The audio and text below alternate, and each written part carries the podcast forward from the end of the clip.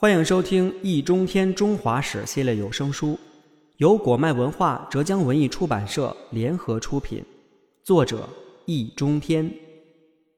第二十一卷《朱明王朝》第十八集《江南市镇》。长江三角洲耀眼的明星是市镇，市和镇都是商业区，而非行政区，区别仅仅在于规模。大约千户以下为市，以上为镇。市比镇小，却未必不重要。苏州府常州县的枫桥市就是长三角最大的粮食集散中心。下面是一些熟悉的名字：吴江县平望镇、李里镇、同里镇、镇泽镇；嘉定县南翔镇、安亭镇、真如镇、罗店镇；常熟县福山镇。梅里镇、芝塘镇、华亭县新庄镇、龙华镇、朱泾镇；上海县七宝镇、新场镇、青浦县朱家角镇。前面三个县属苏州府，后面三个属松江府。这当然不是全部，因为苏州府有一州七县。长江三角洲经济最为发达的地区，则是南直隶的苏州府和松江府，浙江的杭州府、嘉兴府和湖州府，均为财富重地与商业中心。五府千百镇也都是聚宝盆。堪称巨无霸的是乌青，乌青其实是两个镇，乌镇长七里，宽四里，隶属湖州府乌城县；青镇长七里，宽二里。隶属嘉兴府桐乡县，只不过两镇隔河相望，近在咫尺，而且共有东西南北四个坊门。清镇南门南昌门通杭州，乌镇北门澄江门通苏州，清镇东门朝宗门通嘉兴，乌镇西门通乍门通湖州。乍读如乍，就是乍西，现在叫东条西。隶属于湖州府归安县的南浔也非比寻常，它是江南市镇中唯一有城墙的。拆城之后，则代之以四栅。当时太湖流域的蚕丝和丝织品名满天下，北面距离太湖口只有十八里的南浔便成为湖丝的集散地。再加上湖州至苏州吴江平望镇的运河与南北向的市河在此交汇。很快就客商云集，日进斗金。这里面不乏耐人寻味的故事。作为市镇的南浔，兴起于南宋，到明代嘉靖、万历年间日趋兴旺，车船千计，灯火万家。这种繁荣一直延续到清，而且市场细分、专业化程度极高。又叫京行的京庄，专为官办制造局提供上等胡丝，以满足宫廷需要。也叫广行的广庄，负责接待广东商人，将产品销往海外；专营制造绸缎金丝的商号，则叫京庄或京行。清代道光年间的进士董询有诗描述说：“初过小满梅正黄，市头丝肆闲开张。临渠高阶纸一幅，大书京广丝竞行。区区寻地虽偏小。”客船大鼓来行商，乡人卖丝别粗细，广装不合还精装。最后两句很形象，买家挑肥拣瘦，卖家进退自如。广庄这边价钱谈不拢，那就回头再找精装。反正供不应求，生产胡丝的农民和手工业者总能为自己争取到满意的结果。这是真正的自由贸易和市场经济，市场都是趋利避害的，也有自我调节功能。因此，贴近太湖的南浔和镇泽是丝业市镇，离得稍远的盛泽和王江泾则是绸业市镇。这显然是商品经济的选择，因为镇泽和盛泽同属吴江县，南浔和王江泾则分属湖州府和嘉兴府。距离太湖更远的，便成为棉花棉市市镇。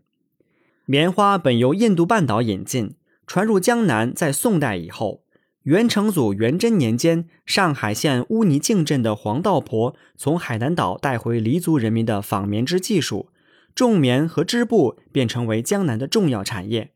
松江府上海县七宝镇、华亭县朱泾镇、青浦县朱家角镇，以及苏州府嘉定县的南翔和罗店，便都是棉花和棉布贸易中心。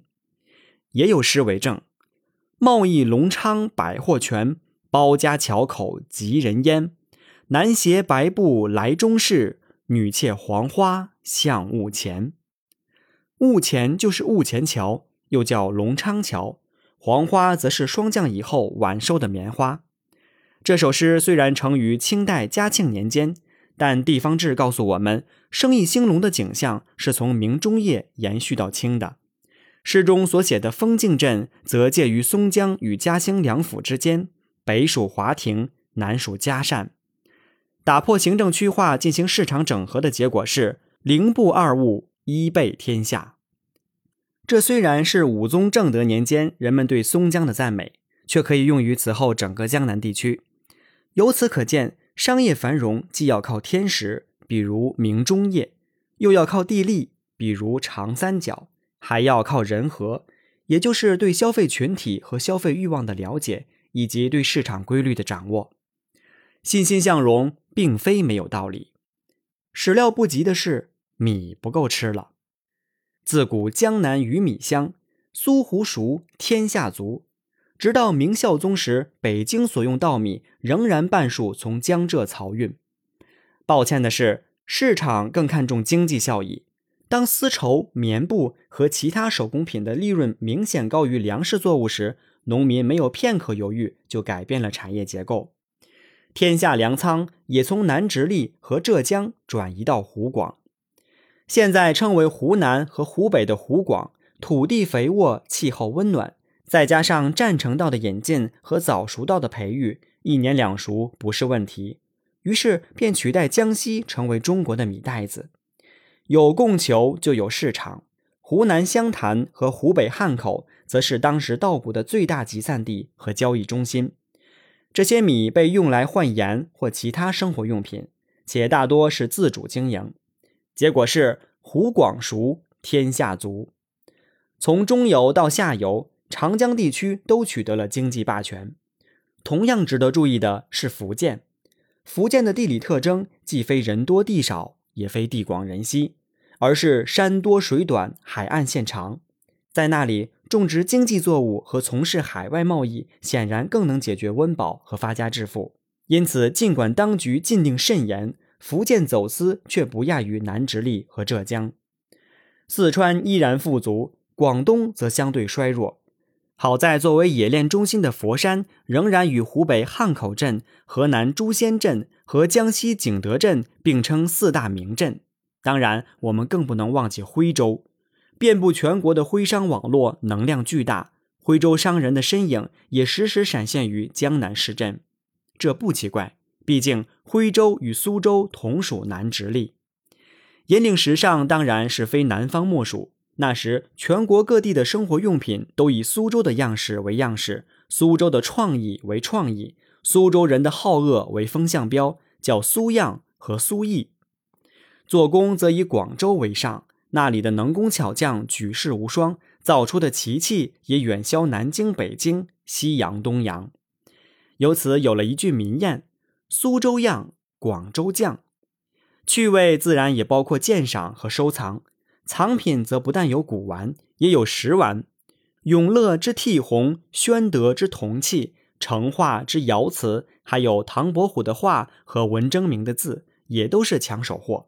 至于价钱，则是江南的士大夫群体和徽州的豪商巨贾们哄抬起来的。美丽的南方就这样悄悄地影响着中国。东南财富地，江浙人文叟。南方不仅是聚宝盆，也是人才库。苏州、绍兴和江西吉安是国考大府，福建莆田堪称科举大县。换句话说，远在北京的帝国政治中心，其实要靠南方的经济和文化双重输血来供养。这当然会有问题，甚至在迁都之前就有了。